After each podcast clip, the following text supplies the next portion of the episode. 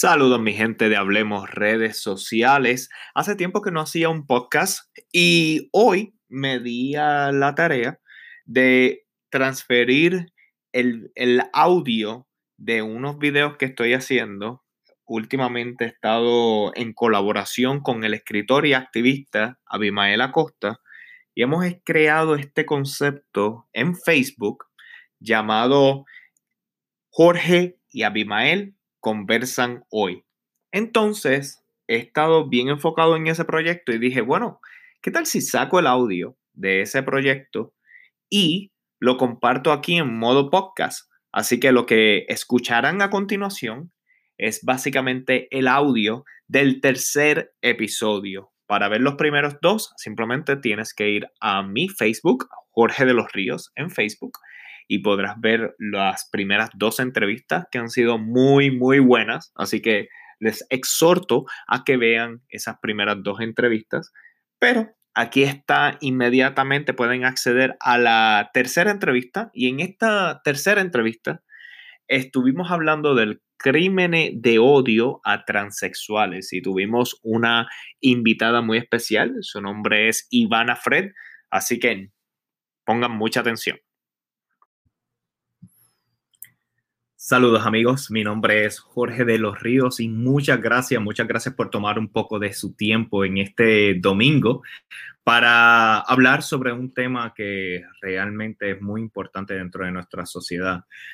En medio de esta pandemia, en medio de una crisis global, ha habido un sector que no ha, no ha gozado de la mayor visibilidad en los medios. Este es el, el sector y la comunidad transexual durante los últimos meses y ahora en los últimos días, han habido crímenes de odio hasta, hacia esta comunidad. Y ante este problema y este conflicto que está sucediendo, yo consideré, al igual que Abimael, que era necesario um, hablar de este tema. Consideré que, que era importante tener a alguien que representara a la comunidad para poder tener un diálogo serio porque estamos hablando de derechos humanos, estamos hablando de crímenes, y yo creo que en un momento de crisis donde se está buscando solidaridad global, porque estamos en un momento sin precedentes, es imperativo que ahora mismo nosotros nos olvidemos de nuestras diferencias y nos enfoquemos en los que nos hacen iguales. Así que no sé si pudieron ver, pero en estos últimos días salió un artículo en primera hora. En este artículo, básicamente, eh, nos informan que hubo un asesinato de dos personas transexuales que fueron calcinadas dentro de un vehículo. Sin más preámbulo, antes de yo simplemente dar mi opinión sobre este artículo, me gustaría presentar a Abimael, como ustedes saben, él es escritor y activista social, y él ha hecho como parte de su investigación para la obra de Fachada una investigación bastante profunda sobre la comunidad transexual. Así que lo voy ahora a añadir a nuestro live. Abimael, ¿cómo estás? Todo bien, Jorge. Qué bueno estar aquí contigo y con el público también. Eh, les dejo saber a la comunidad, y tú bien sabes, Abimael, eh, en el pasado, los pasados dos programas, pues hemos tenido unos problemitas ahí técnicos y como esfuerzo hemos ahora invertido en una plataforma que se llama StreamYard y tenemos la esperanza de que no haya ningún problema de internet. Eh, si hay algún problema, téngannos paciencia, quédense ahí, no los vamos a abandonar, vamos a seguir hablando muy seriamente sobre este tema. Así que nada, eh, creo que era importante decir eso. Eh, Abimael, como parte de tu proceso como escritor y como parte de tu proceso como activista social, tú te has desempeñado y has hecho una investigación bastante exhaustiva sobre la comunidad transexual para la obra de teatro Fachada. ¿Nos podrías hablar un poco sobre eso? Sí, mira, eh, lo, he hecho para dos proyectos en particulares. Eh, Fachada es un proyecto que se va a presentar en, se iba a presentar originalmente en Nueva York, en Off, Broadway, en, el mes de mayo, pero debido a todo lo que ha sucedido con la pandemia del coronavirus, se pospuso para el mes de noviembre. Confiamos en que, en que todo se normalice para, para esa fecha, para que podamos presentar esta obra eh, en Nueva York en el mes de noviembre.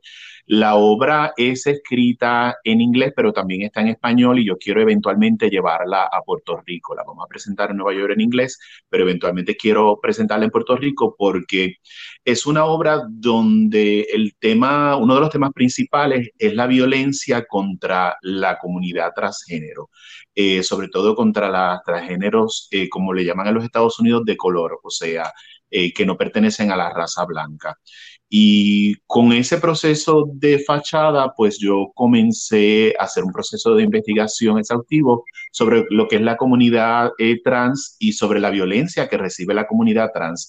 Luego, ahora también estoy trabajando con otro proyecto que se va a presentar en Nueva York eventualmente, que es un musical sobre Silvia Rivera, eh, que junto a Marsha P. Johnson eh, fueron una de las figuras pilares dentro del movimiento de derechos de la comunidad LGBTQ completa, no solamente de la, de la parte eh, del sector trans de la comunidad, sino de toda la comunidad.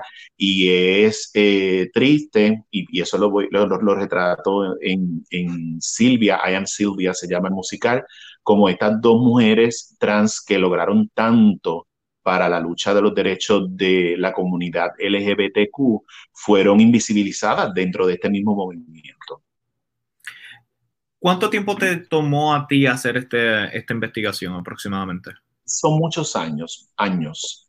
Eh, y, no me voy a ir mucho en detalle porque es importante que hablemos de, todos estos temas que tenemos para hoy, pero es un proceso que comienza en el 2006. Eh, del 2006 para acá, el tiempo que haya pasado, son mejores matemáticas, son, creo que son 14 años, eh, que tuve la, la, la experiencia de con una expareja mía me habló de Silvia Rivera y ahí fue que yo comencé a investigar de Silvia Rivera y comencé a interesarme sobre el tema de la, del sector de la comunidad LGBTQ, que es el sector de, la, de las personas trans. Eh, estamos hablando de, de muchos años de investigación. Te hago esta pregunta porque cuando decidimos hablar de este tema, algo que fui descubriendo es que a medida que buscaba más información, honestamente me volvía más ignorante. O sea, había mucha información, había muchas cosas que a veces se daban por sentadas y que no son así. Y que es un ejercicio de la reflexión, es un ejercicio de realmente tener la intención de, educarse y de tener las verdades claras. Claro. Así que... Por eso fue que me tardé tanto en escribir, porque yo no me sentía, eh, yo quería ser lo más justo con esos personajes que pertenecían a, eran personajes trans, yo quería ser lo más justo posible y por eso hasta que yo no me sintiera que tenía la suficiente información y sobre todo que yo había logrado la empatía de entender en la medida que, que, me era posible, ¿verdad? Eh, poder entender su experiencia y su vida. Hasta que no sintiera esa empatía y esa conexión, yo no quería comenzar a escribir. Adicional a eso, yo creo que es muy importante, es muy importante que durante un proceso como este, ¿verdad? Que estamos haciendo, bueno, en contexto global de, de crisis y en contexto de los crímenes de odio, yo creo que lo que estuvimos de acuerdo, era importante darle voz a alguien que perteneciera a, a, la comunidad en vez de nosotros definir cuál era el problema, sino escucharlo desde la perspectiva de alguien que puede representar la comunidad y es por eso que decimos invitar a Ivana Fred. Antes de, de nosotros... Y sobre todo, eh, algo que quiero añadir, sobre todo una persona que se ha dedicado con el compromiso que lo ha hecho Ivana en, la consecución de mayores derechos para la comunidad trans, que redundan en derechos humanos, no solamente derechos para la comunidad trans, sino que redundan en derechos humanos. Y eso es una cosa que hay que reconocerla y que es sumamente importante, el, rol que ha jugado Ivana en, este movimiento. Correcto, así que sin más preámbulos, quiero presentar aquí a Ivana. Ivana, ¿Cómo estás? Hola. Muy bien. Sí, te escucho muy bien. Muchas gracias por estar con nosotros y realmente... Gracias a ustedes por ocuparse en reseñar el tema. Gracias, gracias. Y por tomar de tu tiempo en un domingo para hablar con nosotros. Mira, Ivana, antes de nosotros dar definiciones desde nuestra perspectiva, yo creo que es mucho más importante que tú nos ayudaras a entender sobre estos problemas que están pasando en la sociedad desde tu perspectiva. Eh, me gustaría comenzar desde algo bastante básico y es que nos pudieras definir qué es un transexual en tus palabras. Bueno, desde mi punto de vista, una persona transexual es aquella que siente incongruencia dentro de su mente y su sexo, su sexo biológico y desde ahí fluye. Ok. Ahora mismo es bastante, bastante lamentable el contexto social en que estamos viviendo, donde hay unos crímenes de odio que se está dando en la comunidad transexual. ¿Me puedes hablar un poco sobre eso? ¿Qué es lo que tú consideras, por qué razón esto está sucediendo en la comunidad de en la comunidad transexual? Bueno, razón alguna yo creo que no te podría dar porque es algo que no tiene explicación. Es triste y lamentable que esto esté sucediendo y que sean casos constantes en tan poco tiempo, en lo que va del año, pues ya son cinco casos que se han reportado con personas que se identificaban con la comunidad trans eh, lo más triste de la situación es ver cómo el desempeño de la policía y del Departamento de Justicia en estos casos es tan lento y de poco interés. Para mí eso me crea cierta suspicacia y pues podría pensar que hay hasta cierto grado de discrimen porque no veo o claro, como por ejemplo el caso de Alexia que lleva dos meses, el de Jumpy que ya también va en el mismo camino, todavía no arrojan luz con relación a estos casos, pues es de preocupar, porque yo como mujer de identidad trans me siento con miedo al poder salir a la calle, porque digo, wow, si esto ya van cinco personas, ¿qué puede suceder eh, aquellas otras personas que se identifican como personas de identidad trans al caminar por la calle? Eh, mencionas algo que me interesa mucho, ¿Sientes miedo constante en la sociedad por ser transexual? Claro, hay, siento miedo y mucho más yo, que soy una figura conocida en mi país como persona de identidad trans, que me toca responder este tipo de preguntas públicamente y me exponen ante el ojo de los delincuentes. Claro que sí. Okay.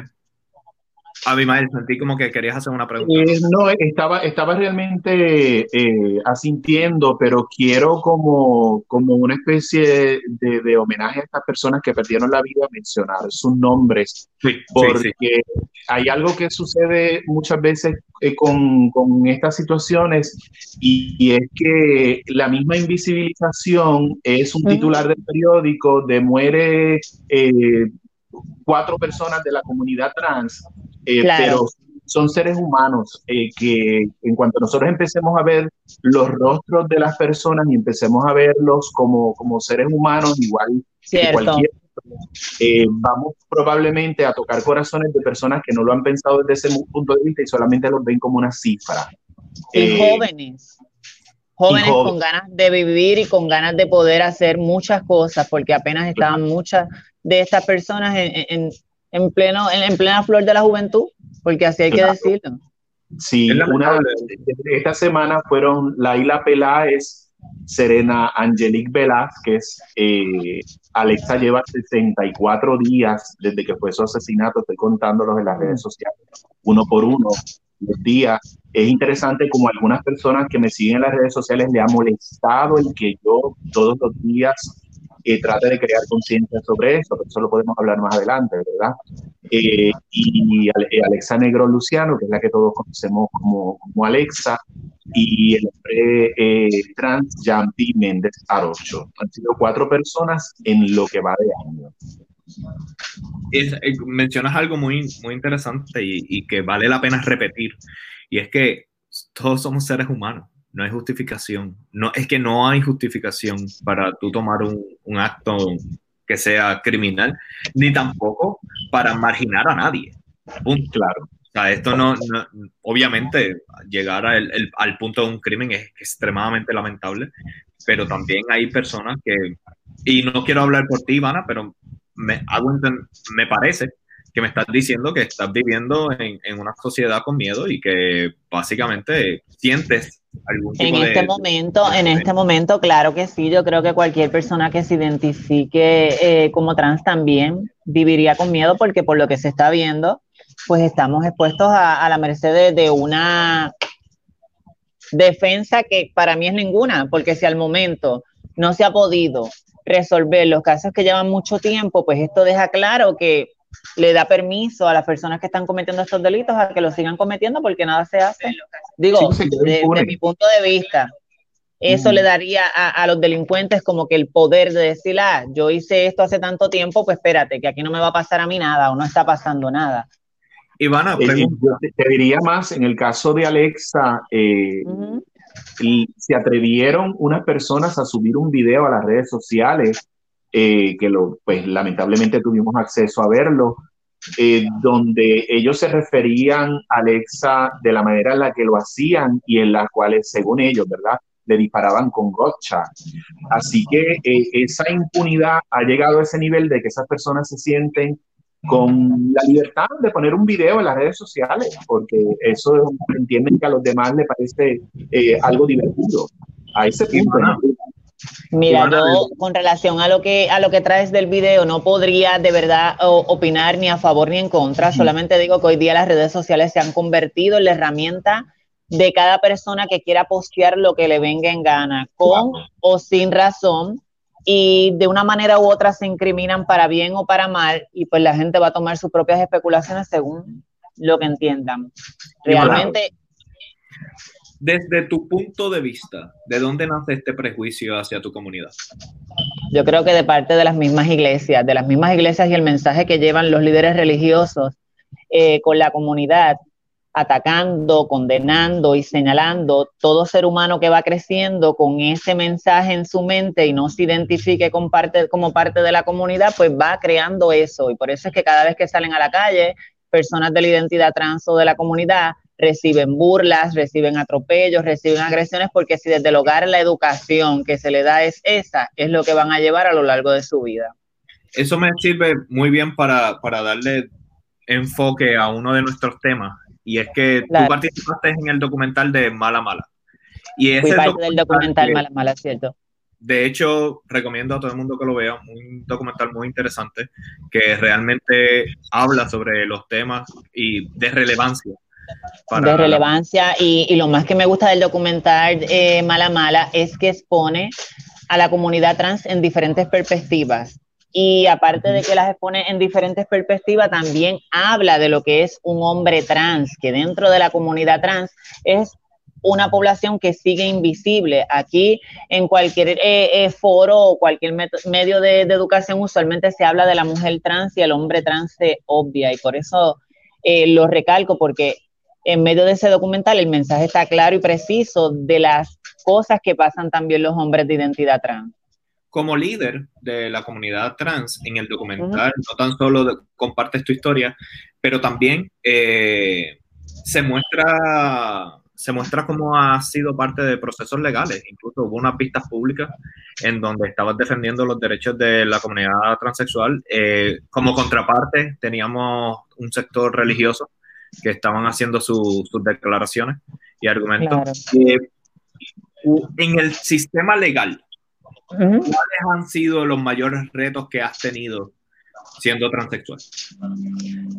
Muchos, el mero hecho de que no se reconozca mi identidad y que si aún, la, y, y aún cuando la han reconocido, y me refiero al certificado de nacimiento que pues claro está, ya está temperado a mi identidad, cuando fluyo en un mundo donde se supone que haya un respeto y tengo que ser bien específica. Estoy tratando sí. de llevar un ejemplo, pero no es lo que pasa conmigo. Pasa con las personas de identidad trans que están en mi entorno. Eh, tienen problemas cuando utilizan el pronombre incorrecto, tienen problemas cuando tratan de no validar lo que dicen sus documentos, simplemente dejándose llevar por su físico y me parece una falta de respeto. En mi caso en particular no me sucede, claro está, porque soy una persona conocida y ya pues se toman la precaución de que, espérate, aquí está esta, déjame ver de qué manera es que yo lo voy a hacer o cómo lo voy a hacer para que no quede yo mal. Y pues no lo, no lo veo justo, porque si yo tengo mis documentos atemperados a mi realidad, igual que una de mis compañeras o mis compañeros, ¿por qué siguen poniéndonos trabas? ¿Por qué siguen limitándonos?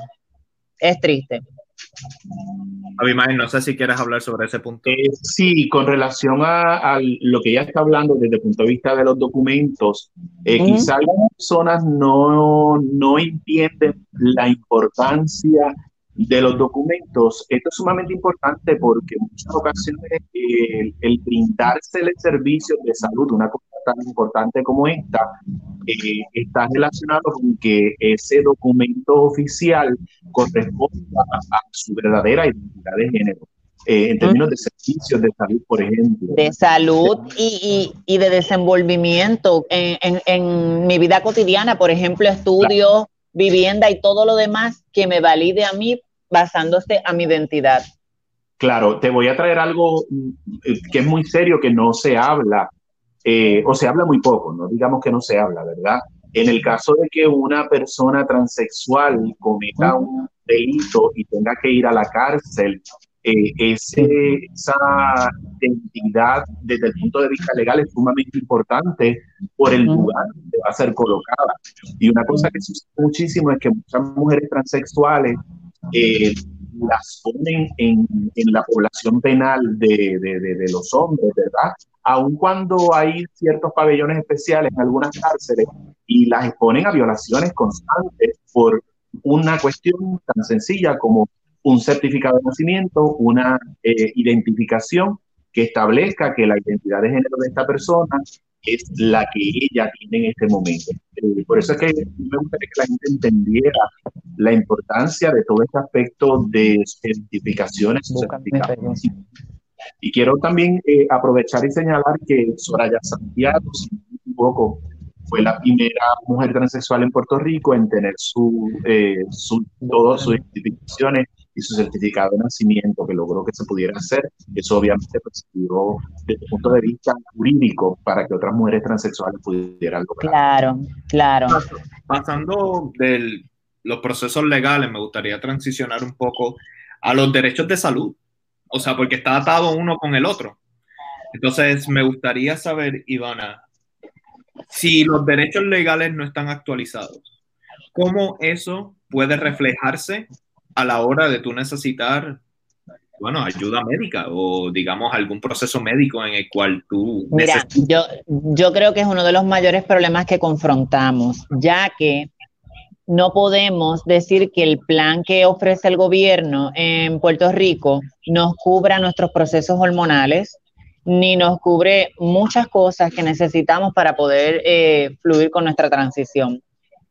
Y esto es porque no nos están validando, porque que, por ejemplo, en mi caso, si solicitara el plan del gobierno, no me van a validar mi proceso hormonal porque las hormonas están estructuradas para una mujer eh, biológica, las que yo utilizaría.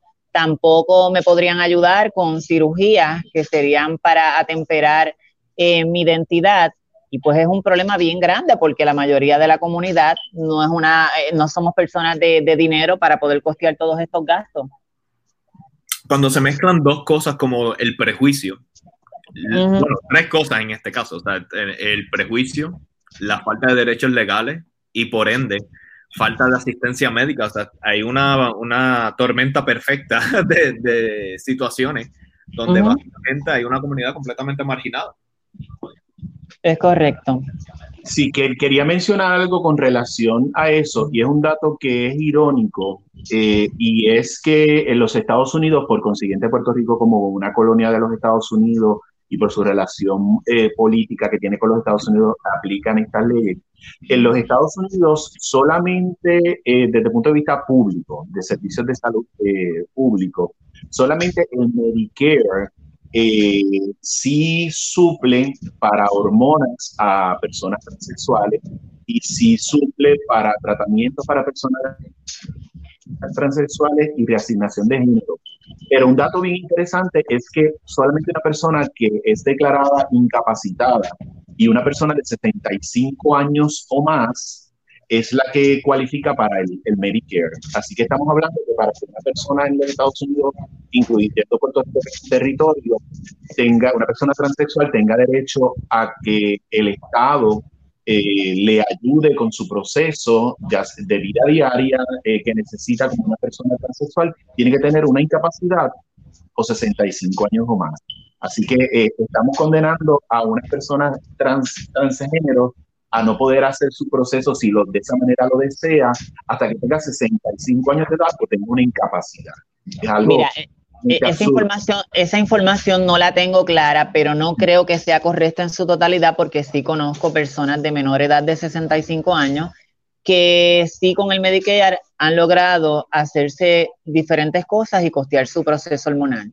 Sí, pero se supone que tengan una incapacidad que tengan una incapacidad. Bueno, pues esa parte médica, claro está, como la ley IPA no va a permitir que me la divulguen, yo solamente conozco lo superficial. Sí, sí, no, la información que te estoy compartiendo es información eh, directa de, de, Medicare, de, Medicare, Ah, pues por eso, sí estoy clara, pero a lo que me refiero es que de los casos que te estoy hablando, esa parte no me la divulgan, a razón de qué es que le están dando eh, el, el privilegio o el servicio el servicio, claro. Eh, pero, pero lo absurdo es eso, que haya que esperar hasta los 65 años si no hay esta otra circunstancia que estamos hablando, ¿verdad? Cuando seguimos. Todo el mundo. Vuelvo y te repito, desconozco eh, en efecto cuál es el proceso, pero sí tengo el conocimiento de que muchas personas de identidad trans eh, de menor edad pues han logrado hacer esto. Si es de esa manera es bien triste, pero sí, voy a preguntarle a mis compañeras que lo han logrado, si es de esa manera pues es una situación triste y vergonzosa porque el yo tener que reconocerle a un médico una u otra cosa para poder obtener otra pues es bien triste. Claro, a diferencia de otros países del mundo, por ejemplo en Argentina eh, el, es un derecho, es un derecho, lo que implica que al ser un derecho la, el Estado va a brindar esos servicios y por consiguiente también lleva a que los planes de salud privado eh, lo hagan, porque es un derecho. Eh, Ivana, tocamos al principio los prejuicios, ¿verdad? Y cómo los derechos humanos han sido cuestionados durante un contexto social de prejuicio. Tenemos derechos legales, cómo todavía se está batallando en términos de derechos legales. Acabamos de mencionar los derechos de salud para la comunidad transexual, cómo todavía es un reto. Ahora vamos a añadirle otra capa al asunto. Oportunidades laborales. ¿Qué tan difícil es desde tu perspectiva para un transexual conseguir un trabajo digno en donde pueda haber o sea, que pueda obviamente sostenerse económicamente como transexual. Creo que por lo menos en Puerto Rico hemos cambiado la visión un poquito, porque no puedo decir que está del todo mal, pero sigue siendo un problema. Sigue siendo un problema que limitan a las personas de identidad trans, así estén capacitadas, para poder ejercer un trabajo, darle la oportunidad. Y desde tu punto de vista, ¿es simplemente por una cuestión de prejuicio? Claro que es por una cuestión de prejuicio. He conocido a personas que están capacitadas para estar en, posiciones muy buenas y no le dan la oportunidad. Y desde el punto de vista de esas personas, ¿qué es lo que usualmente se comunica en la comunidad? Es básicamente me miraron de tal forma y no siguieron con la entrevista o decidieron que porque no muchas, de muchas de las personas no han atemperado los documentos a su identidad y han tenido eso como obstáculo. Otras sí los han atemperado y una vez la persona que está en medio de la entrevista eh, se percata que es una persona de identidad trans, le cuestiona o indaga sobre su transición y entonces allí empiezan las trabas. Espérate, pero esto es... Se frisa. Sí, se frizó un momento. Eh, en, este, en, estos casos, eh, lo, triste de todo esto, Ivana, en lo que Jorge regresa, es que a menos que el empleador, ¿verdad? O el posible empleador no lo verbalice, en estos casos que dijiste, que, que, que el, no le parece que no es congruente la, la identidad legal con, con, la identidad de género. Eh, desde su punto de vista, claro está. Claro, desde su punto de, punto de vista, cuando, eh, solamente en el momento que lo verbaliza, es que se podrían tomar acciones legales, porque si no lo verbaliza es bien difícil tú probar que la discriminación fue por tu identidad de género. Eh, ahí es otro problema que podemos hablar después, ¿verdad? Los derechos desde el punto de vista legal, aunque lo hemos mencionado ya, eh, porque si no lo verbaliza no, no, no existe una prueba contundente de que la discriminación fue por, por su identidad de género. Es correcto, por eso muchos casos de las personas que han intentado eh, radicar cargos contra discrimen en este aspecto, pues no han tenido mucho éxito, porque es pues una línea bien finita para poder uno probar que fue por discrimen. Claro, sí. Eh, por eso es que eh, yo creo que la, la clave probablemente para, para bajar o eliminar, lo ideal es que elimináramos la, la discriminación por, por, todo tipo de discriminación, ¿verdad? Pero en este caso estamos hablando por identidad de género, es la educación y sabemos lo mucho que se ha hablado en Puerto Rico y en, Mira, todo yo, yo, tengo que ser bien honesta, la educación y la implementación de la educación, porque ahora mismo yo puedo irme, por ejemplo, al Departamento del Trabajo, pelarme los codos, dar todos los talleres habidos y por haber, como ya se ha hecho con miembros de la comunidad trans y miembros de la comunidad LGBT, pero en el momento en que el empleado tenga que intervenir con una persona de identidad trans y no está preparado, claro. se cayó todo el trabajo. ¿Qué es lo que suele suceder? Correcto. Cuando te menciono el, punto de la, de la educación, voy mucho más allá. Es la educación sobre lo que es la educación sobre perspectiva de género desde los grados primarios.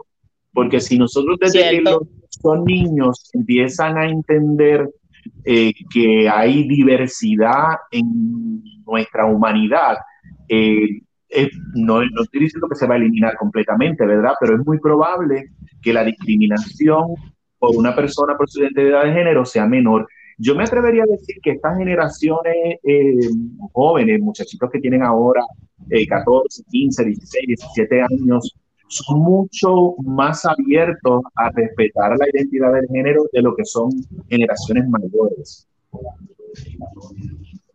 No te entendí, discúlpame, me fui. que lo que te estaba diciendo es que si comenzamos a educarlos desde niños, por ejemplo, eh, implementando la educación sobre perspectiva de género en las escuelas, eh, y en el hogar, yo creo que la base fundamental más que todas es el hogar, porque lo que papá y mamá te enseñan es lo que tú vas a empezar a fluir, con eso vas a empezar a fluir en el mundo. Claro, y por eso es importante educarlos desde las escuelas, porque los que ya están es difícil cambiarlos, ¿verdad? Pero las nuevas generaciones que van a ir surgiendo van a tener una mirada diferente hacia la identidad de género. Y yo te digo más, Ivana, eh, nosotros mismos podemos cambiar a nuestros padres en los procesos, porque tenemos que entender que los procesos de nuestros padres de educación fueron diferentes a los nuestros. Eh, y como hombre gay te lo digo porque yo tuve que ir educando a mi familia con relación a esto, porque no, no entendían, no había discriminación, pero no entendían, y poco a poco uno puede irlos educando. Pero lo más importante, la escuela, porque es el Estado el que tiene que responder, porque se convierte en un problema para el Estado. Por ejemplo, la violencia, el asesinato, el servicio de salud. Pregunta, no sé si me pueden, no sé si me pueden escuchar ahora. ahora te escucho mejor. Genial. Um, estamos hablando ahora un poquito en la capa de la educación y quería, eh, Ivana, que nos hablaras un poco de disforia de género. Bueno, disforia de género es la definición, eh, lo que los científicos han utilizado para una persona de identidad trans, poderlo establecer a través de los documentos como una persona que siente total incongruencia de gusto con su sexo biológico. Y eso pues no la deja fluir por el mundo y de esta manera pues empiezan un tratamiento. Eh, yo tenía una duda anterior a llegar aquí y fue cuando tuve problemas con la transmisión. El, o sea, ¿es incluso legal? Yo, por ejemplo, estamos en una entrevista y yo estoy buscando una contable y estamos en la entrevista. ¿Es legal yo preguntarte a ti si pasaste por tu transición de como transexual? O sea, es que no sé a qué, a qué viene el tema, no entiendo. Es, bien triste. Solamente una persona de eh, identidad trans sabe lo que se vive. Muchas veces, y yo eh, soy de las que me molesto mucho con esto, porque hasta en los programas de televisión el tema siempre tiene que ir de la mano cuando hablas con una persona trans, no por la parte de lo educativo, sino por la parte de tu entrepiernas y saber entonces, si tú le contestas una sola pregunta y le dices, yo soy una persona de identidad trans, pues entonces ahí vienen las otras, te operaste, que te quitaste, que te pusiste aquello y lo otro. Y yo creo que nosotras como, nosotras y nosotros como miembros de la comunidad tenemos que aprender a ponerle un pare a esto, porque en muchos lugares la pregunta es pertinente. Por ejemplo, en un hospital que vaya a haber una intervención conmigo, pues la pregunta es pertinente para ellos tomar, por así decirlo, el proceso correcto. Pero en otros lugares la pregunta está de más y la pregunta simplemente viene de la mano de sus interrogantes, que esto está en uno de ver cómo uno lo para, que si es legal o no es legal, pues realmente para mí no es legal. ¿Por qué? Porque es una falta de respeto. Yo no me voy a sentar con un cirujano o con cualquier, por poner, con un psicólogo, cualquier persona que vaya a tener una intervención conmigo, hablar de su pene o de su vagina, o cómo se lo quitó, cómo se lo puso, que si es grande, que si es pequeño, porque le estaría faltando el respeto, ni tampoco una persona heterosexual, estas preguntas se le hacen. Entonces, porque a una persona de identidad trans, esto siempre tiene que ser el norte de las personas para hacer la pregunta. Eh, me, me, me parece genial que hayas comentado eso, porque incluso la conversación que yo tenía con Abimael, los dos quedamos claros. Lo menos que nos importa hablar es de eso, porque número uno, que es lo que habla todo el mundo. O sea, ya, ya el temita está como que bastante... Ya, ya, está censurado y yo creo que no tiene ninguna relevancia. El mero hecho de que yo me siente aquí o en cualquier lugar a exponer eh, mi proceso de transición deja meridianamente claro que soy una persona de experiencia trans. Mi intimidad, lo que yo me hice, lo que me quité, lo que me puso, lo que vaya a hacer en el futuro es solamente algo mío y de la persona que conviva conmigo a quien yo se lo debo de divulgar. Claro. hay algo, hay algo importante que tú hablaste, Ivana, en el, en el documental de Mala Mala, y es como a las mujeres transexuales se les sexualiza eh, todo el tiempo, todo el tiempo. No sé, eso no sucede con las mujeres sin género. Bueno, sí sucede, vamos a porque el ser mujer ya eh, lleva a nuestra sociedad que no que la sexualice. Eh, pero a la mujer transgénero se le ve como una máquina, muchas personas la ven como una máquina sexual. Eh, se olvidan que hay un ser humano detrás de eso. y mismo, me pareció muy interesante el que tú hablaras de eso en, en, el documental y me gustaría quizá que pudieras abundar un poquito más ahora. Pues creo que sí, creo que ese ha sido el estereotipo que muchas personas tienen de, la mujer de identidad trans, que es un sex symbol, y pues de esa manera lo ven. Lamentablemente no es una realidad. Eh, es como todo, como cualquier ser humano tradicional. Hay quienes deciden llevar un modo de vida, hay quienes deciden llevar otro, y yo no creo. Independientemente, eh, seamos trabajadoras del sexo, no me puedes tener que ver, no me tienes que ver, mejor dicho, como un objeto sexual solamente, porque yo tengo otras habilidades y puedo hacer muchas otras cosas más allá de lo que es el trabajo sexual. Hay que volver claro. estamos hablando de derechos humanos. Y una, y una trabajadora del sexo es un ser humano. Ella trabaja Claro, por eso, por eso es que lo expongo y lo digo. Hija, hermana, muchas otras cosas. Claro, y puedo ser una trabajadora del sexo, pero eso no me exime a que yo pueda desenvolverme, tener una conversación contigo con educación y respeto, eh, ejercer cualquier tipo de trabajo y ser una mujer preparada.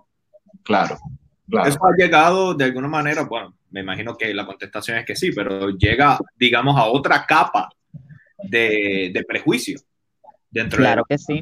porque entonces, sí, Abimael.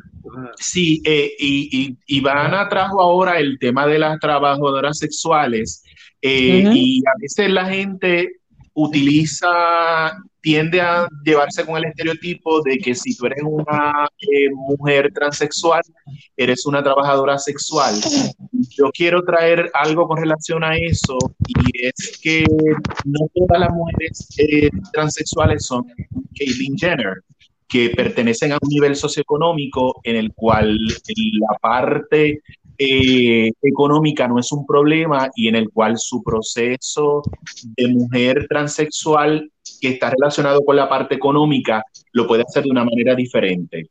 Si tú una, una mujer trans pobre y para completarte te niegan oportunidades de trabajo, hay que ver cuáles son tus posibilidades. De, bien, bien. Yo, yo lo pongo de otra manera. Cuando tú estás en una posición de privilegio, es muy fácil poner el dedo a aquella que está allá en la calle o que está cadeciendo de, de muchas cosas, de apariencia física, de educación, porque tú estás en una posición de privilegio. Pero una vez tú estás en esa posición que no es la de privilegio, tú aprendes a ver las cosas diferentes, a saber lo que es la necesidad, la cadencia y a ver lo que es realmente el discrimen en todas las esferas.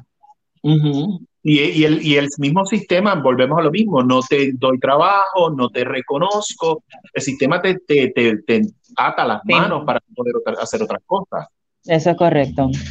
y adicional que, o sea, o sea, voy a caer en lo mismo, es que somos derechos humanos, independientemente de la, la el labor que, que, la persona decida. Incluso hay quienes dicen esto es una cuestión de oferta y demanda, o sea, porque definitivamente hay una comunidad que está buscando los servicios. Entonces, no sé, no, no me parece que sea pertinente uno ser el, el juez de la ética y la moral Sí, que el juez de la ética, de la doble moral, yo diría, porque ¿qué tiene que ver una cosa con la otra? Cada cual se desenvuelve donde mejor le parezca. Si tú entiendes que ser una trabajadora sexual, porque tengo que ponerlo desde lo micro para llegar a lo macro, no necesariamente el porque tú seas una trabajadora sexual es porque la vida te inclinó a estar ahí o porque no tienes oportunidades. Hay quienes simplemente quieren hacer el trabajo sexual porque así lo desean y no está mal. Y ya. claro. Es como cualquier otro trabajo. Asumo que obviamente, como estamos hablando de un tema que puede ser para muchos controversial, la mayor fuerza de oposición ante el tema que estamos hablando va a ser la religión.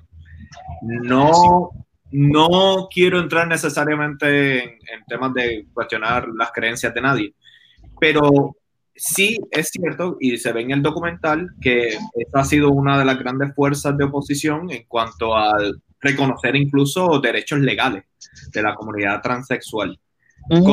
que eh, entonces la religión como organización está, está olvidándose de, de temas tan, tan vitales y tan y enseñanzas incluso de la misma religión, ama a tu prójimo como a ti mismo.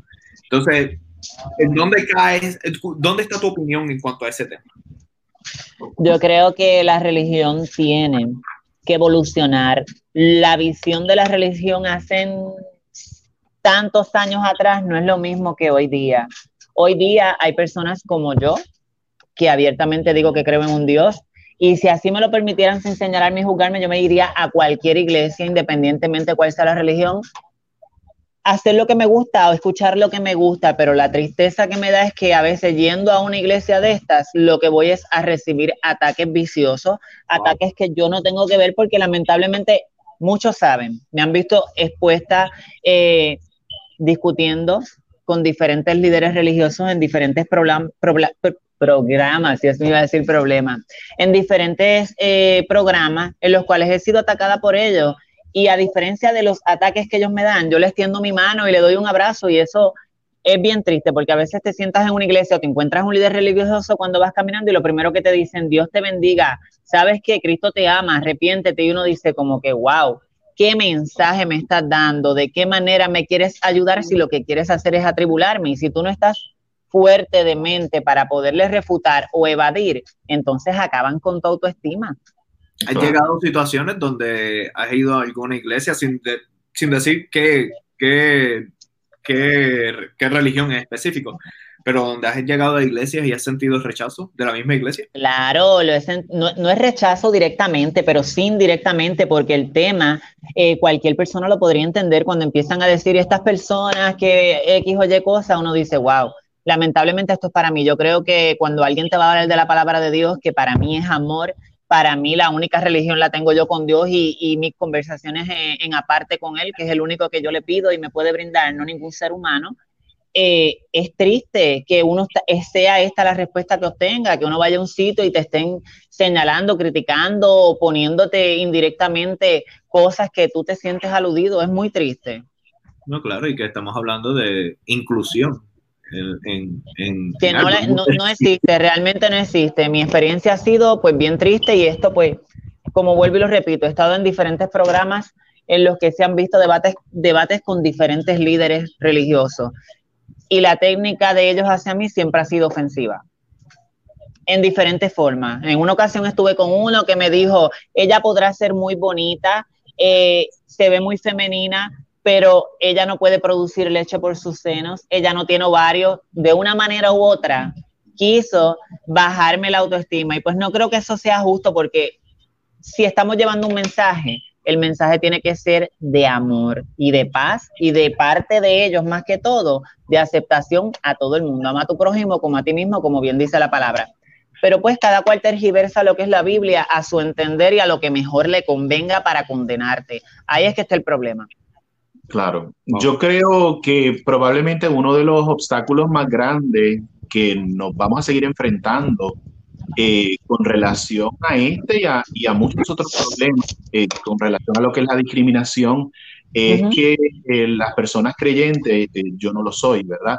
Pero las personas creyentes le dan mucho valor a sus libros sagrados y, no toman en consideración que las sociedades han cambiado, ¿verdad? y yo creo que ese es el principal obstáculo que nos vamos a seguir enfrentando con relación a, que la sociedad pueda aceptar completamente, eh, por lo menos un, número mucho mayor de lo que es ahora, lo que son las personas eh, transexuales, porque en nuestra cultura, en Puerto Rico, en los Estados Unidos, en muchos países de Latinoamérica, eh, y, y, no solamente el cristianismo, quiero hacer esto bien claro, el judaísmo es igual, el islam es igual, hay una condena en sus libros sagrados hacia las personas que desde el punto de vista de identidad sexual, de orientación sexual, no se ajustan a lo que ellos entienden que es la norma o la mayoría.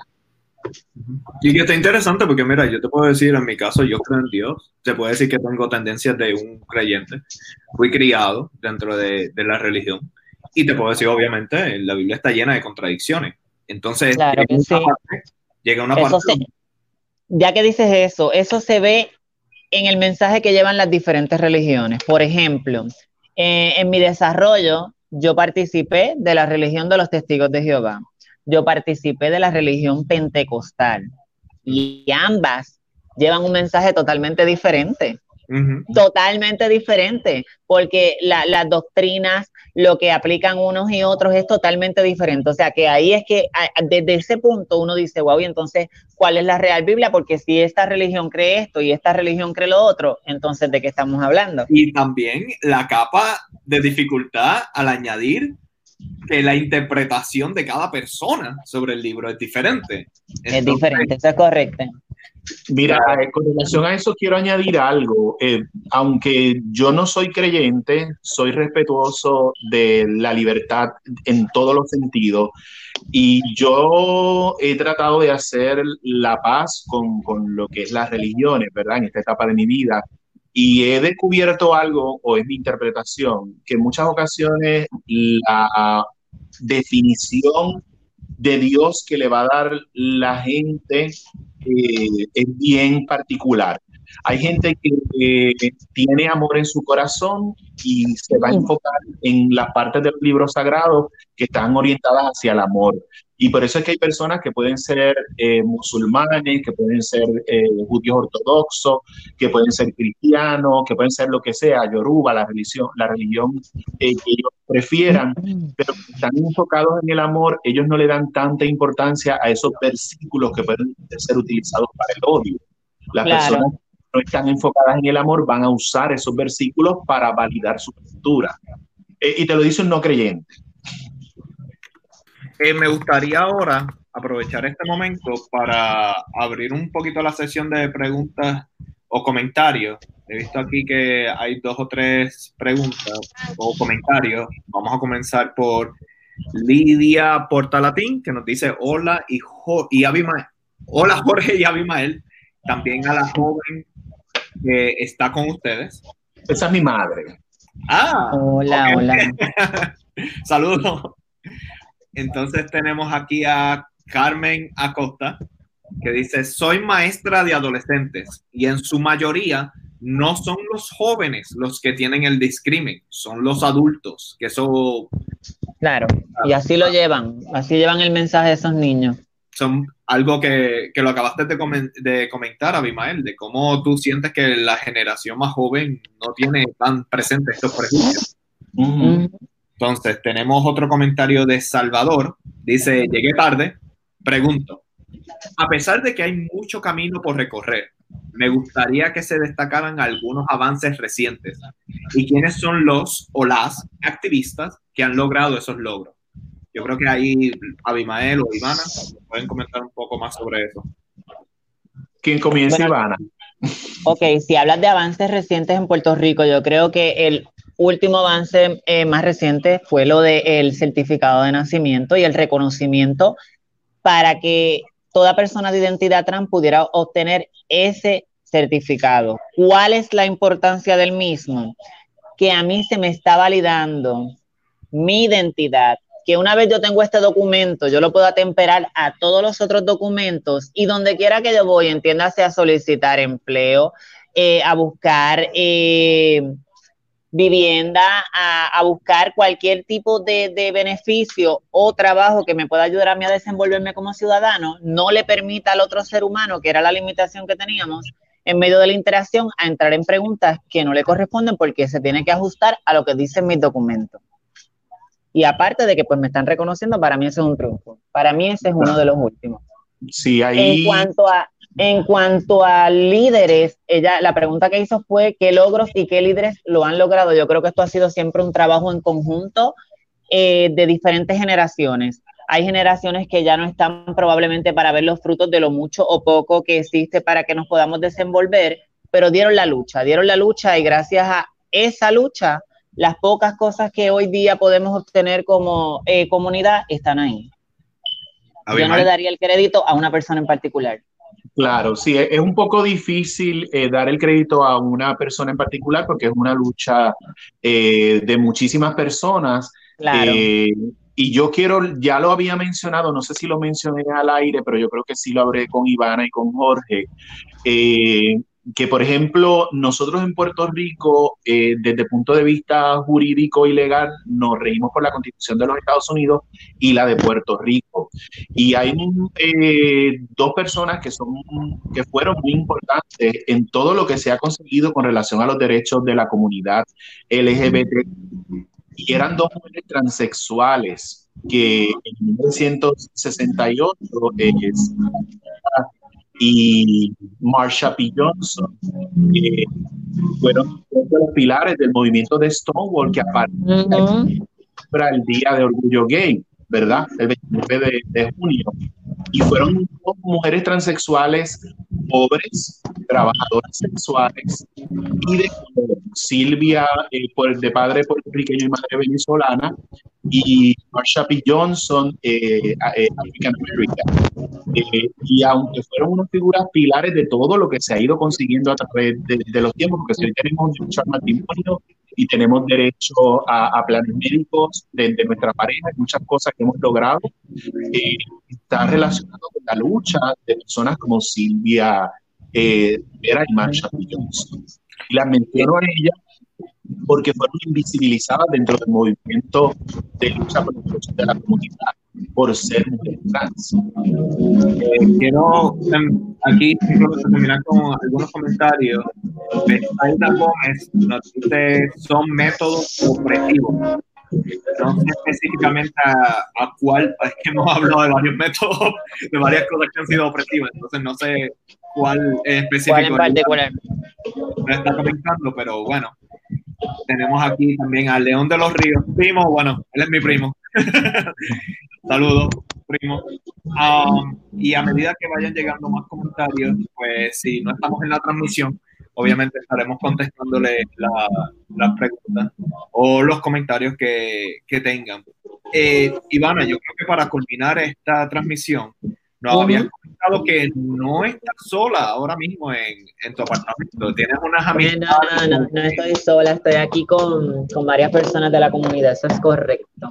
Me gustaría que aprovecharan el foro para que su voz sea escuchada y si tienen algún mensaje, algo que quieran decir, eh, ¿Alguno, ¿Alguno de ustedes quiere opinar algo en este foro? Son, tengo, tengo una compañera al ladito mío que es tímida, una ella, háblale. Ella es una joven de identidad. Saludos. Ella no te está escuchando, déjame darle el teléfono. Hello, hola, buenas tardes. Saludos, amiga, bienvenida. ¿Cuál es tu nombre? Mi nombre es Neisha Lee. Saludos, Neisha Lee. ¿Qué nos puedes comentar sobre el tema? Um, de acuerdo al tema de las chicas trans y todo eso, yo veo que esto, como dijo Ivana, que viene siendo también de las personas, de la familia, que esto ya viene siendo también de la educación que tú le provees a tus hijos, de cómo respetar a, a las demás personas de acuerdo a su identidad. También de acuerdo a, a los problemas que estamos enfrentando la comunidad trans, o las, o las chicas transexuales en estos momentos por la falta de, de, dinero en, en, el ámbito sexual en las calles. Muchas de ellas se están este, viendo afectadas debido a esto, pero no creo que sea una, una limitación para buscar ayudas de acuerdo también este, a los centros que le provean este, estos centros de la comunidad como Ivana, como yo que estamos... Las organizaciones, las organizaciones de base comunitaria que ofrecen servicios. Mira, ella tiene una, una parte de, de, su historia para contar que para mí me creó mucha indignación. Esta niña está recién operada, pero antes de, ir, de ella inmigrar a otro país para poderse operar, ella había ido a un cirujano aquí en Puerto Rico el cual había aceptado parte del dinero que le pedían para ella hacerse la cirugía y ella ya pues estaba a punto de la intervención. En medio del proceso, eh, ella me comenta que la manda la enfermera a desnudarse para tomarle unas medidas con relación a su cirugía, que fue la del busto.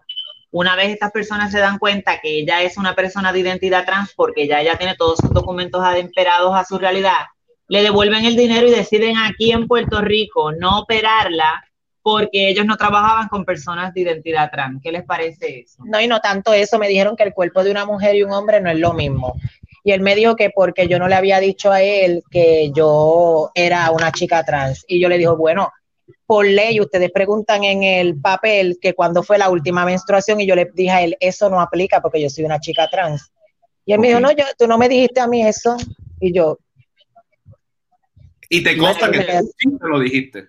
Claro, dije, eh, que no aplicaba. Así se lo dijo, que no aplicaba para ella, que él lo haya entendido son otros 20 pesos y que dentro del documento que él le estaba presentando le diera la oportunidad a ella de identificarse como una persona trans, porque eso es otro factor. Si el documento está estructurado para una mujer cisgénero, no le va a dar la oportunidad a ella de identificarse y cosa que tampoco debe hacer porque el mero hecho de que ella se quiera hacer una, una eh, cirugía de busto no le da derecho a él a intervenir en su vida privada e íntima, pero para que ustedes tengan una idea de, de, cómo le tronchan a uno el camino, de cómo le pueden tronchar a uno las ilusiones, apenas una niña de 24 años pasar por una situación como esa, que no le están regalando nada, que ella lo tiene que pagar, le pongan esa traba, es como que bien duro. Eh, y pasó a ella, porque me hubiera pasado a mí, me quedo con el cirujano.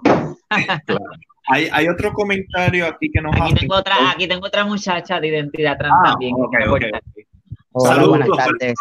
Hola. Pues mi, mi, mi miedo y mi, mi aspecto en total es desde María, porque somos una comunidad trans que no nada más es en San Juan, es en todo Puerto Rico. Entonces, las del área azul o de otros pueblos las dejan marginadas a mí me negaron todo, no me dieron, en María no me dieron ni una botella de agua, tuvieron que venir las comunidades de San Juan para poder darme alimentación en la área azul de Ponce.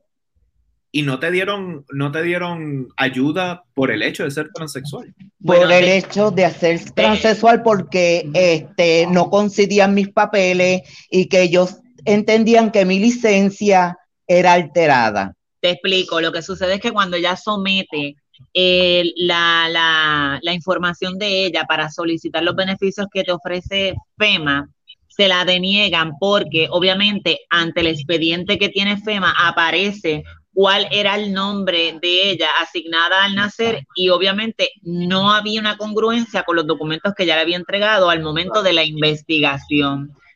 Eh, luego de esto, pues ellos hacen que estas personas y me incluyo, empiecen a llenar otro tipo de documentos para poder validar su identidad. Que imagínate tú en medio de una situación como esa, qué fuerte era para uno eh, eh, someterse a eso. Y ella lo que se refiere es que las organizaciones fueron las únicas que le pudieron brindar ayuda porque como ciudadana FEMA no la validó porque no pudieron identificarla a ella basándose a la incongruencia que había en los documentos que ellos tenían antes o lo que aparecía en su computador y lo que tenían ahora. Mira qué triste. Y muchos vecinos míos del mismo sector, como no saben bregar con una persona transgénero, transexual, pues entonces esa agua que me podían dar a mí, preferían dársela a otro porque entonces si iban a salvar a alguien, iban a salvar a alguien de, eh, de su género, no del mío.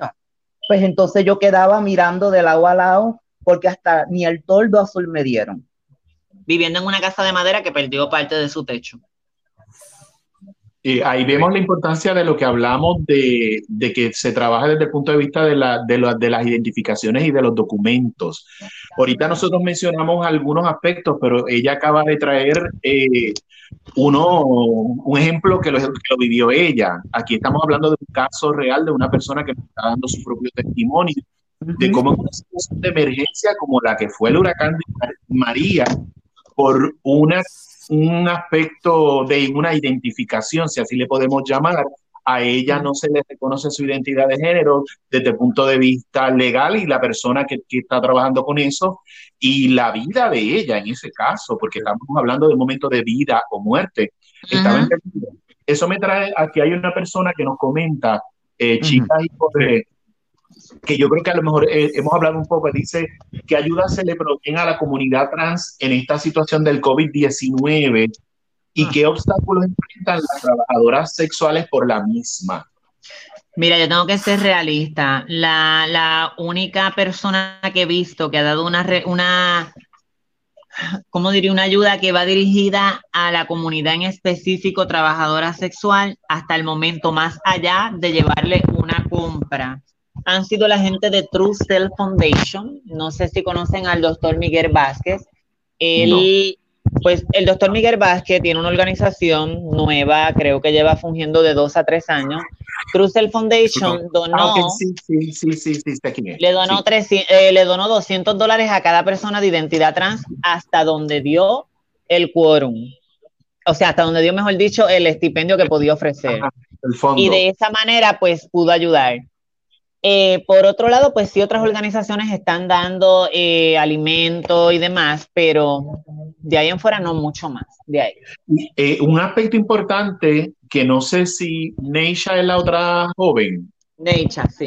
Neisha, yo creo que Neisha comenzó a mencionarlo y no, y no sé no se, se desarrolló, vamos a decir así, y está relacionado con esta pregunta, ¿qué obstáculos enfrentan las trabajadoras sexuales por la misma? Obviamente, eh, los lockdowns que están sucediendo eh, afectan el trabajo de todo el mundo, incluso, incluido el trabajo de las trabajadoras sexuales. Yo creo que el de las trabajadoras sexuales mucho más, porque entonces el, el que existe esta orden que no te puedes parar en algún lugar, o de otra forma, el que el virus no te permita tener ningún tipo de contacto con otro ser humano, es más difícil porque ni de una manera en la calle ni de otra manera en su casa. Y nos recibes, como está mencionando la compañera, eh, cuando hay una emergencia como esta, eh, el Estado no te brinda las ayudas por una identificación. Eh, el, Estado de por sí ha sido deficiente dando, dando las ayudas al ciudadano normal. Imagínate cuando hay un problema de identificación. Al ciudadano tradicional, esto es así porque nosotras no somos anormales. Claro que no. Correcto, correcto. Gracias. El, eh, hay otro comentario que dice Sandra. Dice, el hecho de que ustedes estén hablando del tema y exista preocupación y solidaridad por los recientes asesinatos es un adelanto es un adelanto. Antes, de, antes, de, antes de esto no se hablaba. Así que hay un pequeño paso, paso pequeño, pero es un inicio. Mira, yo creo que es un adelanto desde mi punto de vista y mi experiencia como mujer de identidad trans. Llevo muchos años exponiéndome, hablando y tratando de llevar eh, un mensaje de equidad, claro está, para que la gente viendo eh, viéndome en diferentes foros y no tiene que ser los foros públicos, en universidades y otros sitios donde voy a hablar, pues ya ven a personas de la, a personas de la identidad trans desenvolviéndose. Yo creo que eso es importante. El mero hecho de que nos traten con respeto, que nos vean desde otro punto más allá del sensacionalismo, es un adelanto y todavía falta mucho más. Sí, yo creo, Ivana, eh, algo interesante. Yo, eh, como le dije a Jorge, con el proceso de escribir Silvia Fachada, llevo mucho tiempo investigando y creo que los, los medios alternativos, como este que tenemos nosotros aquí, los podcasts y todo este tipo de cosas, eh, como nosotros no dependemos necesariamente de un auspicio comercial, eh, nosotros podemos enfocar las conversaciones de una manera diferente, no como se había dado anteriormente, en el cual cuando se llevaba a una persona trans a un programa de televisión se hacía desde el punto de vista amarillista y sensacionalista, y por eso es que se encuentran esas preguntas que tú dijiste originalmente. Eh, hay y que los tiempos han cambiado. Yo creo que muchas personas eh, nos hemos encargado de llevar un mensaje claro, que somos mucho más que cualquier proceso cosmético, que tenemos unas necesidades como cualquier ser humano tradicional, que estamos aquí y lo que buscamos es equidad, que ahí en fuera más nada. Sí, y hay muchas mujeres trans que ellas mismas han, han, logrado esa visibilidad a través de las redes sociales. Claro, eh, claro. En la misma serie Pose, la serie Pose es un ejemplo de cómo hay eh, unas actrices transexuales y, cómo están logrando entrar en lo que es el mainstream. Eso es una cosa que no era posible hace 10 años atrás, no digamos 20 años atrás. Era posible. Eh, Así que hay, eh, a lo mejor para, para, para ti, Ivana, para Jorge y para mí, que queremos mucho más con relación a los derechos de, de humanos, pues no, quizás nos puede parecer a lo mejor poco, pero hay unos adelantos importantes. Yo creo que algo que mencionas muy interesante es el tema de los medios tradicionales y como obviamente tienen una agenda económica. Yo, en mi caso personal, pues mi negocio es de experto digital y trabajo en el área digital y a mí no hay nadie que me esté censurando en ningún momento. Y me da una libertad de expresión y libertad de lo que yo quiera hacer. Y creo que la, la, la generación, digamos, más joven, por ponerlo de alguna manera, se ha criado dentro de unas redes sociales donde cada cual tiene la posibilidad de, bueno, de hablar del tema que, mejor le parezca. Y obviamente no, no tener que matarnos a, básicamente unos bienes económicos. Quiero hacerle una preguntita a Neisha. Eh, ¿Es posible? Sí, Neisha está aquí, te está escuchando. Neisha, hola. Mira, eh, tú, eh, no, no soy yo, fue Ivana la que dijo tu edad, ¿ok? sí, eh, soy joven, sí. Sí, el, el tu ser, Ajá.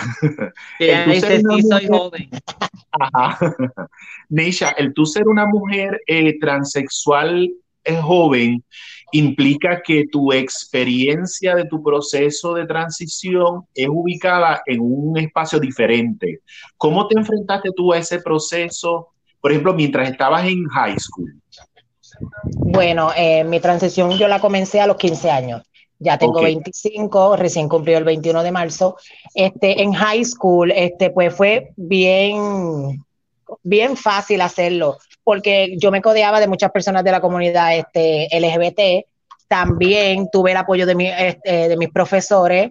Muchos profesores se opusieron a que yo no me graduara de chica cuando me gradué en cuarto año pero no fue un obstáculo así como decir de discrimen o, de opresión por, por, parte de mis padres ni nada. Siempre tuve el apoyo de mi familia, al igual de mi amistad y de algunos otros que uno que otro profesor. Al entrar en grado este, en la universidad, en primer año de universidad, ya estoy para culminar mi bachillerato en tecnología cardiovascular, este, pues se me ha sido fácil por el cambio de nombre en mi primer año no tenía mi cambio de nombre, se me hacía difícil, la gente me miraba como que se igual que ella es una chica trans, pero tiene el nombre de varón, el aquí. Se me hizo bien difícil, pero no tuve el discrimen de los profesores ni nada. Mm. Que por esa parte, en parte mía, pues fue bien fácil hacerlo. No sé en el actualmente otras estudiantes o ¿cómo se llama? Estudiante o personal de la salud que no tengan chicas transexuales o chicos trans que no tengan el nombre cambiado, no sé cómo están pasando ahora esto. Pero por mi parte fue fácil. ¿Vienes de la educación pública o estudiaste en un colegio privado? No, mi corazón, yo vengo de la educación pública, vengo de caserío, vengo de, de, los lugares que la gente dice que son los más malos y de ahí salen las mejores profesionales y las mejores Interesante, interesante que viniendo del sistema público eh, en tu caso no, no viviste la discriminación, se supone que dentro del sistema de Educación de Puerto Rico eh, no exista esa discriminación porque ya se, se ha trabajado a través de cartas circulares. Eh, mm. Y quería hablar contigo precisamente porque tú, tu experiencia es reciente con, el sistema de educación público. Sí. Hay otras mujeres transexuales que son mayores y su experiencia es probablemente mucho más difícil porque le tocó otra época. No le tocó que existieran este tipo de cartas circulares dentro del Departamento de Educación eh, que permite a, una persona, a una chica trans, por ejemplo, ir con su falda a la escuela. Eso jamás lo íbamos a ver eh, ni 10 años atrás. No te digo 20, 10 años atrás eso no lo íbamos a ver. Correcto. Eh, hemos hablado de bastantes, muchos temas, muchos temas de, en cuanto a la comunidad transexual desde diferentes ángulos. Y me parece muy interesante hacer esto un domingo, que muchas personas lo utilizan como un día de reflexión, al, menos comúnmente, como un día de reflexión. Eh, me gustaría que de parte de ustedes dijeran tal vez un último mensaje que invita a esa, reflexión a las personas, que invite a, al pensamiento crítico. Yo creo que eh, las personas que todavía tienen una visión errónea con relación a lo que es una persona de identidad trans tienen que recordar que hoy estoy yo aquí, que probablemente de mí sea quien se burlan, que probablemente a mí sea quien me neguen una oportunidad o a una persona de identidad trans, pero mañana puede ser a su nieto, a su sobrino, a su hermano o cualquier persona de su familia y que hay que aprender a aceptar al ser humano tal cual es, validarlo y respetarlo. Eso es el mensaje que yo llevo. Al igual que ya si estamos en el siglo XXI hay que aceptar a uno tal cual es. Nosotros no discriminamos a la comunidad heterosexual, no discriminamos a la comunidad gay, porque ellos tienen que estar marginándonos a nosotros como chicas trans que queremos llevar una vida tan sana, tan profesional. No somos personas malas, no somos pedófilos, no somos personas que, que, estamos por la vida haciendo y destruyendo a los demás, porque ese, ese afán de hacernos tanto daño a nosotras, minimizarnos, discriminarnos, bajarnos de categoría, no. Limitarnos. Limitarnos las oportunidades de ser profesionales, porque no todas quieren estar en, en, las calles haciendo este el trabajo sexual, no todas quieren estar en, en puntos de droga este, consumiendo este narcótico, muchas quieren superarse y ser personas del mañana. Y tienen que darle la oportunidad a todas esas chicas trans de que se puedan desenvolver, de que puedan sacar de sí mismas lo que ellas quieren ser en el futuro. Ivana, las personas que quieran saber más de ti eh, de manera digital o que se quieran comunicar contigo. Mira, tengo el problema de que no pude contactar, no pude conectarme desde mi página para poder eh, difundir el video y que la gente estuviera online contigo, no sé por qué pero me pueden conseguir a través de Ivana Fred en Facebook, que es la página que usualmente más manejo, porque las demás, en, tiendas de Instagram y demás, pues no soy muy, muy cibernética. Ok, genial. Abimael, ¿alguna reflexión final para...? Eh, yo quiero, eh, yo soy, yo jodo mucho, perdonando, soy el primero que dice una palabra R en oye, transmisión. Yo te voy a censurar, Abimael, te voy a censurar. soy el único que la dijo, pero ni modo. Yo jodo mucho con el tema de la educación, pero hay un dato que quiero compartir y es que cuando nosotros en el 2019 fueron 331 personas trans asesinadas en el mundo entero. Y cuando nosotros comparamos los números de donde provienen los países donde la educación se le da gran peso y sobre todo la educación sobre perspectiva de género, los números son menores. Por ejemplo, en Inglaterra, de esos 30, 331 casos, solo uno fue en Inglaterra y el resto de Europa compartieron nueve sus países como bueno, no separar la discriminación, ¿verdad? Pero países latinos y países cristianos o musulmanes, los números son mucho más altos. Así que quería compartir ese dato. Eh, ¿Dónde se pueden conseguir a Bimael? Ahora, ahora es el momento de las promos. Sí, me pueden seguir eh, a, través de Instagram, a través de Facebook y a través de Twitter, arroba Abimael Acosta. Me pueden seguir a través de las redes sociales. En YouTube también está el canal de Abimael Acosta. A la comunidad trans, eh, quiero decirle que tienen aquí a una persona que va a seguir luchando contra ustedes, que cada día quiero aprender más para poder eh, ser aliados, si así le podemos eh, llamar, de, la comunidad trans y como escritor tengo un compromiso bien serio de seguir haciendo proyectos donde te toque el tema. En Nueva York vamos a estar en noviembre con Fachada, espero que el próximo año tengamos I Am Sylvia en Nueva York, pero quiero ir a Puerto Rico también con proyectos donde tengamos personajes eh, transexuales y quiero actrices transexuales. Muy bien, gracias. Eh, en mi caso, para tirar una, una reflexión, creo que el, al principio de nosotros hacer esto, estos shows, eh, algo que nos rápido es de la mezcla de la educación con las plataformas digitales como método de divulgación de mensajes.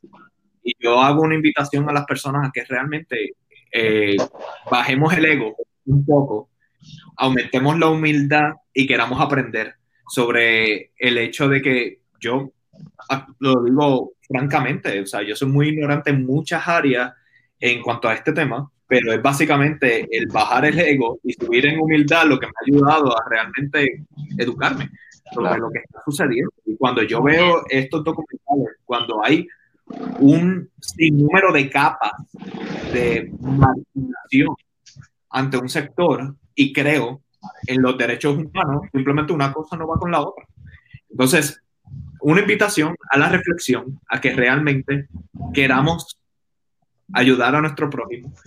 Y otra invitación a que si esta reflexión te lleva a entender que necesitas ayuda en los aspectos digitales, pues puedes visitar www.jorgedigital.net y ahí encontrarás artículos, encontrarás información sobre los medios digitales, publicidad digital y bueno, todo aquello que necesites. Sin más, nada más que decir, eh, Ivana, muchas gracias, de verdad. Muchas gracias, por estar a ustedes. Espero que haya una próxima y podemos seguir conversando cuando gusten. Claro que sí, claro que sí. Gracias a, a Ivana, a tu compañera que está allí. Y. Gracias por la oportunidad. Claro que sí. Abimael, nuevamente, muchas gracias. Gracias. Y para cerrar, lo que quiero decir es que compartan este tipo de, de videos que estamos haciendo. Este en particular, eh, creo que es una mirada diferente eh, a lo que regularmente se discute en, en, los medios tradicionales de comunicación sobre las personas sexuales. Así que en sus redes sociales con todos sus amigos para que sean parte de esta discusión. Buen día. Gracias. Sí, esto es, importante mencionar que, que, lo compartan porque esto casi siempre se habla, como dijo Ivana, de lo que se puso, de lo que se quitó y yo creo que ya era hora de profundizar un poco más en el tema desde de diferentes ángulos. Así que compartan este, este video y muchas gracias a todos. Bye.